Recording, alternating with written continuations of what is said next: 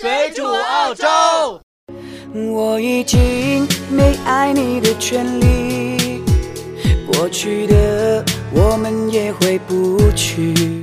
大家好，欢迎大家收听这期水煮澳洲，我是主播红茶，在这个寂寞夜晚又和大家见面了。本期节目呢，我们说一下澳洲最近的移民政策啊，因为最近移民政策，今年吧，移民政策变化还是挺大的，所以呢，呃，我们在群里呢也接到很多朋友的这个询问。所以这期节目呢，我们就说一下澳洲的移民政策。嗯，在节目开始之前呢，我先回答一下群里的一些消息啊，就是在群里有些人讨论我们上期说的这个青少年强奸的这个事情啊，其实呃这种事情并不是很多啊，我并没有说危言耸听，只是说呃青少年的问题是一个非常严重的问题。但是呢，其实这些青少年呢，对于华人来说，影响并不是那么大。因为首先，这些青少年捣乱也是捣乱他们本地人的事儿。华人呢，呃，你只要不是晚上到街上闲逛，或者是到一些比较乱的区，或者是独自晚上在呃马路上走，基本上遇不见这些事情啊。因为我在这边生活这么多年，我的很多朋友啊。也生活这么多年，基本上我们没有碰到过呃这次事情。但是呃，悉尼、墨尔本这个事情相对来说多一点，所以大家尽量不要走夜路，或者是说呃自己独自一个人在马路上就这么走，没有跟自己的朋友啊伙伴在一起。那我们进入今天的节目啊，今年澳洲移民变化比较大的原因呢，就是呃澳洲政府开始把新移民往。偏远地区赶了，就是往乡村去赶了。随着海外移民大量涌入呢，悉尼和墨尔本都在想方设法解决这个基础建设不足的这些问题。去年来澳的十一点二万技术移民当中呢，有百分之八十七的人在悉尼或者是墨尔本定居了。但与此同时呢，偏远地区的劳动力短缺现象依然非常严重。澳洲政府为了解决这日益严峻的人口分布问题呢。呃，将可能通过特定区域移民协议来招募移民。这个政策呢，一旦实施，就将意味着无数的签证或者将与某个地区绑定在一起，而并非特定的雇主。特定地区的移民政策，呃，它包括了所有已经证实的这种短缺的职位。如果地方政府能够证明当地存在劳动力的短缺，就可以申请使用特定的地区移民政策。根据这项协议呢，也就是说，地方政府可以担保海外移民来澳工作。目前这个协议啊，已经在北领地进行实行了。内政部的统计数据显示呢，百分之十的移民在获得偏远地区担保签证后的十八个月内，他就会搬到大城市生活啊。也就是说，很多呃朋友在拿到这个，比如说你在南澳，或者说你在北领地，你拿到了这个签证之后呢，就是你拿到 PR 之后呢，你就可能移居到悉尼、墨尔本。其实他移居的原因很多啊，有的是不喜欢这个小城市，或者是说在这个小城市他很难生存下去，他还希望到大城市去打拼。但是呢，这就造成了大城市依旧很多人，小城市还是没有人在这儿工作。但是这个新的政策如果实行的话，地方政府将获得雇主担保的资格后，即由各区政府出面以雇主的身份招聘护士、技工、农民等人才，让他们呢去偏远地区。工作生活。此外呢，呃，区政府可以担保多种职业的海外技工，并负责本地区的市场和招募工作。但是与此同时呢，会实行严格的这种条款，以确保新移民可以长期的居住在偏远地区，而不是拿到签证后转头就跑到悉尼或者是墨尔本这些大城市了。其实这个政策呢，对于我们这些呃小城市非常的。好啊，因为他会把这些人绑在这个地方。当然，对于新移民来说，可能不太公平啊。我们希望更多的这些移民来促进本地的这个呃经济建设，但是他们呢就没有办法一直要绑在这个乡村。除了这个以外呢，呃，澳洲的技术移民就是打分的这个呃技术移民变化呢，相对来说也是比较大的。澳洲的移民采取这个打分政策啊，很多朋友都知道，如果不了解的呢，自己去百度一下。留学生的申请技术移民澳洲需要符合以下的条件：评分越高越有利，分数达到六十分就可以提出移民申请了。但是呢，基本上呃很多职业你达到六十分是很难移民的，因为人数太多，它每年的这种名额有限。如果你只达到六十分呢，是非常难移民的。在澳洲移民的呃这种条件和评分标准呢，大家可以参考一下呃以下我们说的几个打分的标准啊。首先，第一个呢就是英语的能力，这个对于技术移民来说至关重要啊，有是也就是大家平时说的雅思成绩。雅思成绩呢是在两年之内有效，如果你是考了四个六，那就是零分儿；如果你考了四个七，那就是加十分儿；如果你考了四个八，那就是加二十分儿。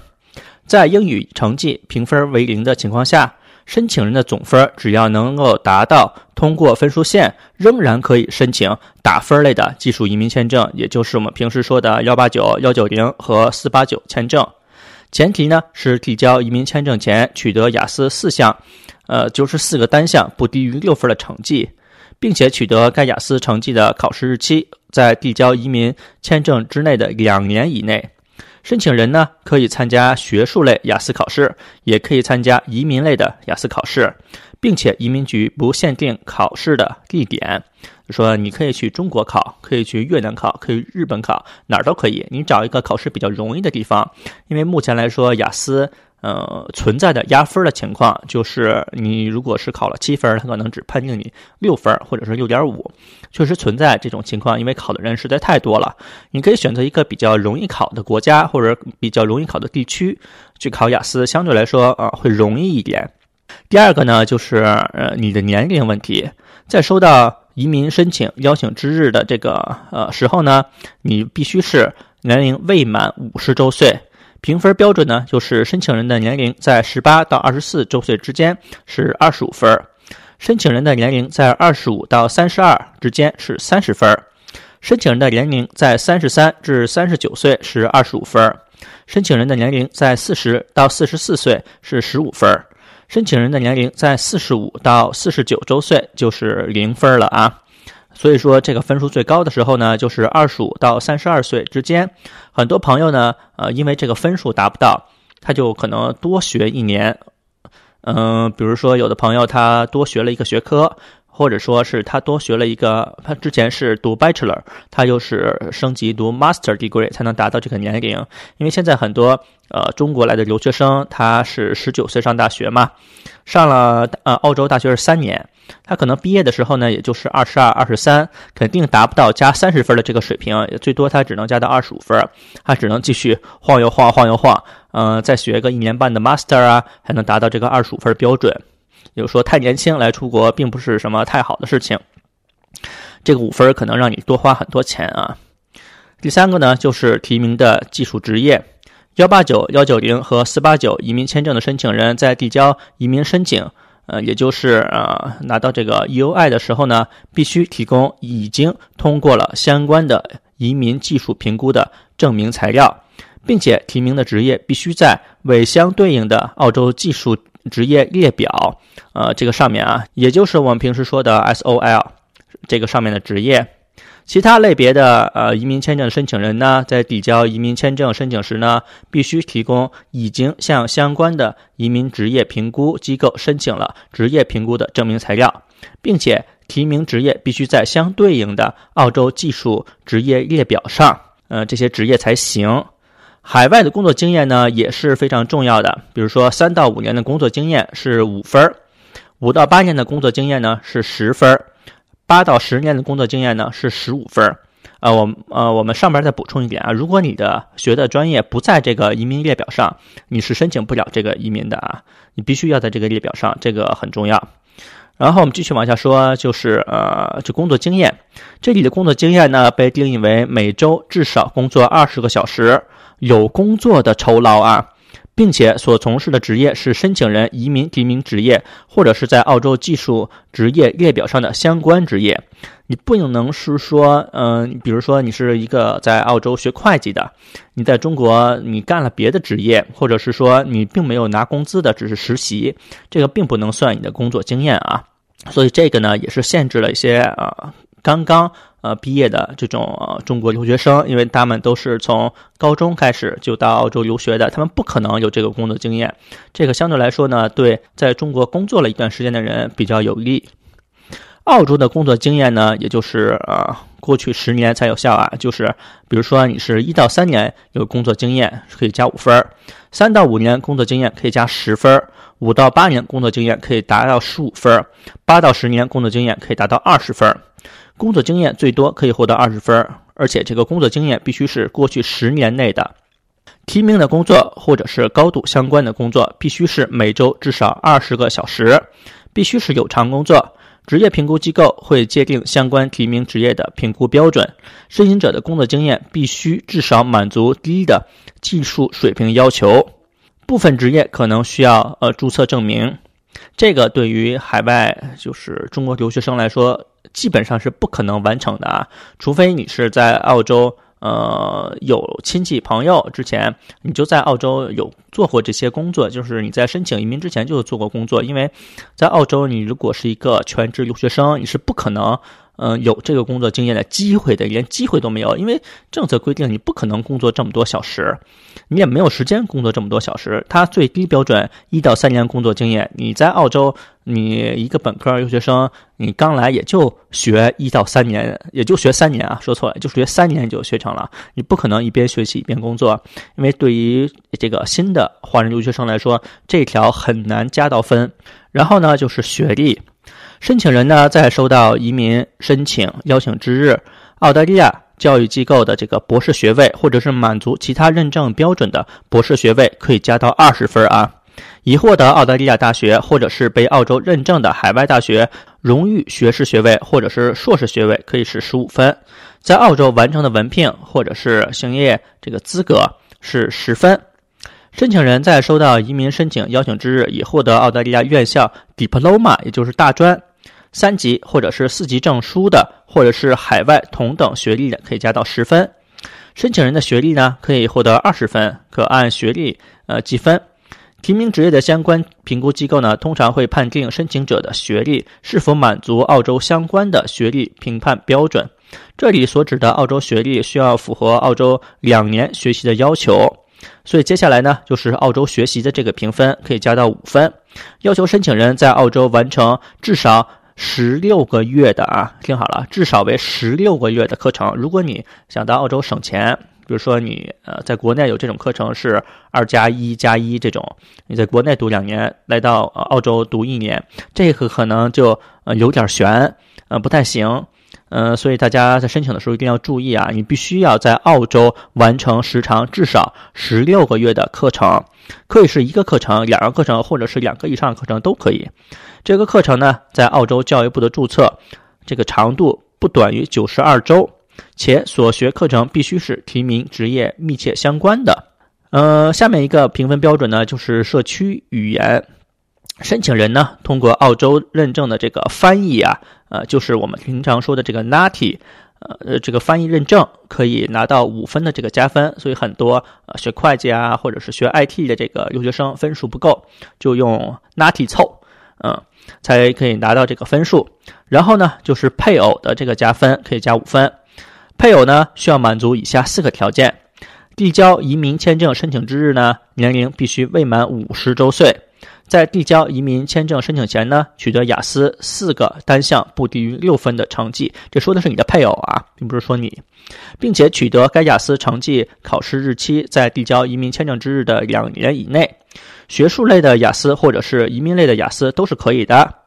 提名职业呢，你获得相关的评估机构认证，在递交移民申请前的过去二十四个月内，拥有不少于十二个月的工作经验，或者。符合澳洲两年的学习要求，就说很多呃朋友啊，他去找一个配偶，必须是跟他年纪差不多的，然后是他能考出雅思成绩的，并且是呃在这个他的这个提名这个呃职业必须是呃也是在这个呃职业列表上的，然后呢，他还要在澳洲学习的，所以很多人呢都是找自己的同学呀，或者是同学的朋友啊一起申请，也是一个非常好的方法啊。然后呢，就是一个职业年的加分，也就是我们平时说的 financial year。呃，申请人呢需要完成移民部长批准的为期一年的呃移民职业培训项目，也就是我们平时说的职业年，这个可以加到五分啊。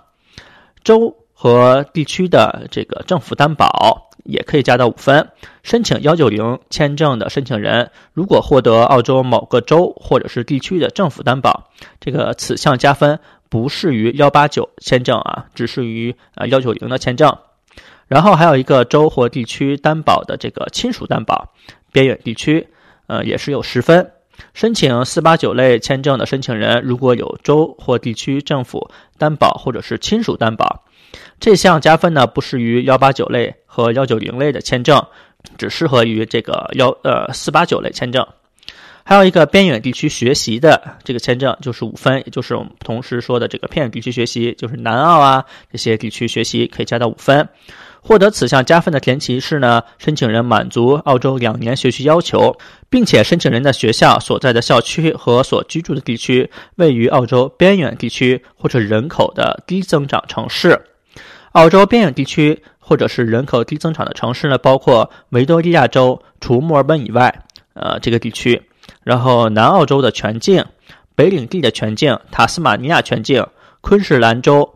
但是不包括布里斯班和黄金海岸。还有就是西澳洲，但是不包括 Perth，还有就是西南威尔士州，除去呃悉尼、纽卡斯尔、中央海岸和卧龙岗以外，啊，不要以为维多利亚州和新南威尔士州就没有偏远地区啊，只是他们那边地方啊不包括这个悉尼、墨尔本这些大城市，但是它还有农村的这些地方，但是农村这些地方它没有这个高等院校，所以你这个两个地方其实来说，你可以呃。不考虑，就是说，呃，维多利亚州、西澳洲和新南威尔士州就不考虑作为偏远地区了。然后昆士兰州最好也不要，最好是呃南澳洲的全境，或者是北部地区全境，或者是塔斯马尼亚全境，这样都没有问题啊。然后各州的移民政策，呃，近期也是做了很多的这个变动啊。首先，我们先来说堪培拉地区的，堪培拉的职业列表中呢。呃，职业这些海外申请人的申请条件，呃，做了一些变化。在堪培拉居住的申请人有堪培拉雇主 offer，或者是亲近这个亲属的境外申请人，可以申请堪培拉职业列表中所有的职业，包括已经关闭的这些职业。从二零一七年八月二十三号开始，呃，堪培拉政府针对海外申请者关闭了州担保的申请。